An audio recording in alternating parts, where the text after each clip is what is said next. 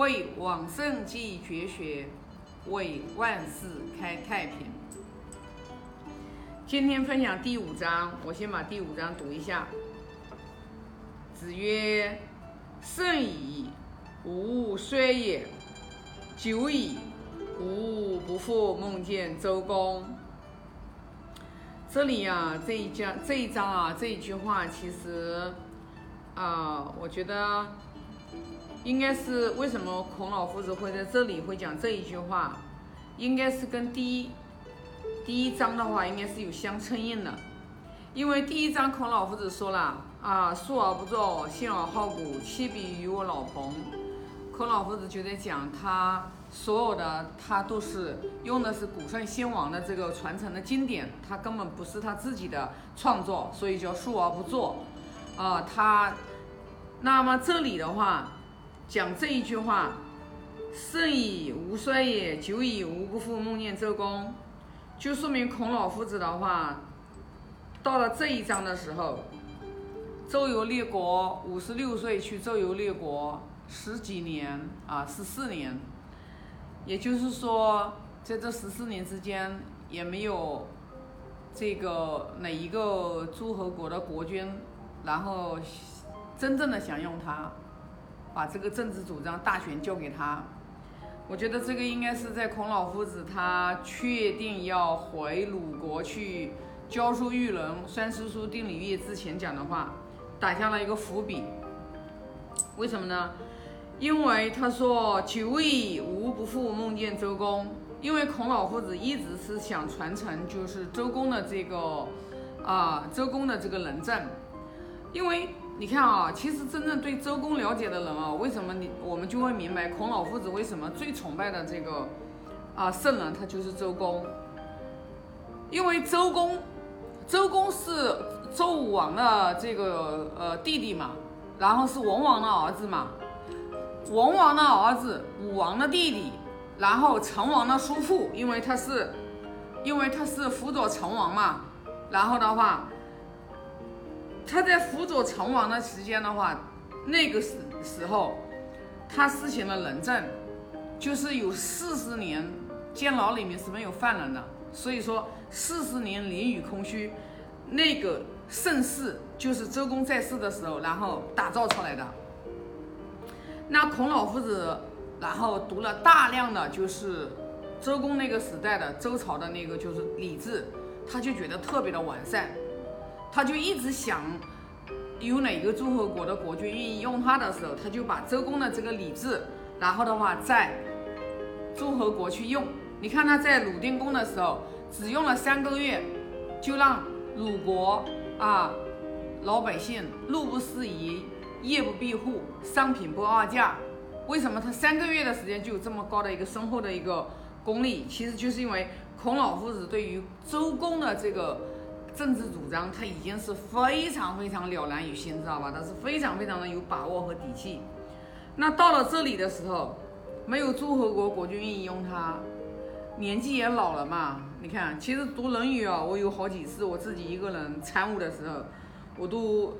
都默默的流泪啊！我有一次跟我们师兄分享的时候，不知道是哪一章不记得了。哎呀，我其实分享的时候，我分享着哭着，分享哭着，我哭得稀里哗啦。其实就是因为，当我们真正的录进去之后，我们真正的去了解圣人的境界，圣人说话的语境，圣人的时代背景，圣人的所作所为，你就一定会被感动。那种。那种感动，那种内在的这种东西啊，是属于我们本身每个人都与生俱来的。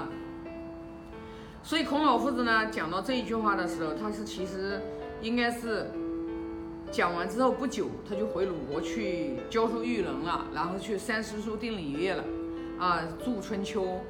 为什么他要写前面打伏笔叫述而不作，信而好古，弃笔于我老彭？因为他是没有资格去。三师书定礼乐著春秋的嘛，然后那个左丘明啊，然后帮助他写这个啊春秋就左传，就是所以我们你看啊，到了这里的时候，其实我们又能参与另一个就是听命，就是孔老夫子他有旷世奇才，但是老天爷没有安排他生在文王的年代，生在这个武王的时代，也没有生在尧舜的这个时代。那你想想看，如果以周，如果以孔老夫子这样的一个才华，不是在东周那个年代，嗯，大家我们想想看，那会是什么样子？那会是什么样子的一个年代？但是没有办法，孔老夫子老天爷生了他，在乱世生了他，就是因为要让他来教化民众的，啊，就是让他教化民众的。如果没有孔老夫子在那个年代把周公的、把尧舜、周公的传承下来的这些典籍，然后的话把它整理编辑出来，在孔老夫子晚年的时候把它编辑出来，然后的话又由他。又由他的徒弟曾子，然后有他的孙子子思，然后子思的徒弟到孟子。如果没有这个儒家的这个四个圣人，那你想想看，社会会乱成什么样呀？所以老天爷是慈悲的。到了东周那个时代的时候，就已经乱成不像样子了，懂吗？所以说老天爷才生了。所以不是有一句古话吗？叫“天不生仲尼，万古如长夜”。就老天爷如果没有生下仲尼，仲尼就是孔子嘛。万古如长夜，就是万古，整个历史的长河就像黑夜、长夜，天都不会亮的。所以你就明白为什么周公，周公的话，孔老夫子那么去崇拜他，是因为这些圣人，他们都是带着使命。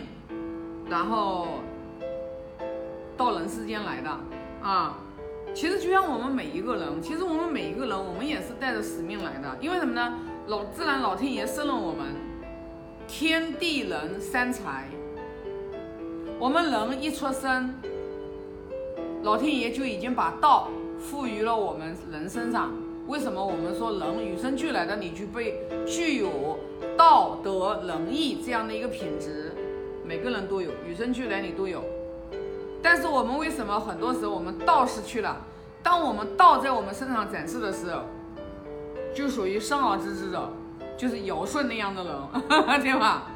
但是生下来的时候道在我们身上失去了，那你就要有德。为什么我们要修八德？修八德啊，孝悌忠信礼义廉耻，我们要把我们的德行，内德外德，我们要把我们的德行。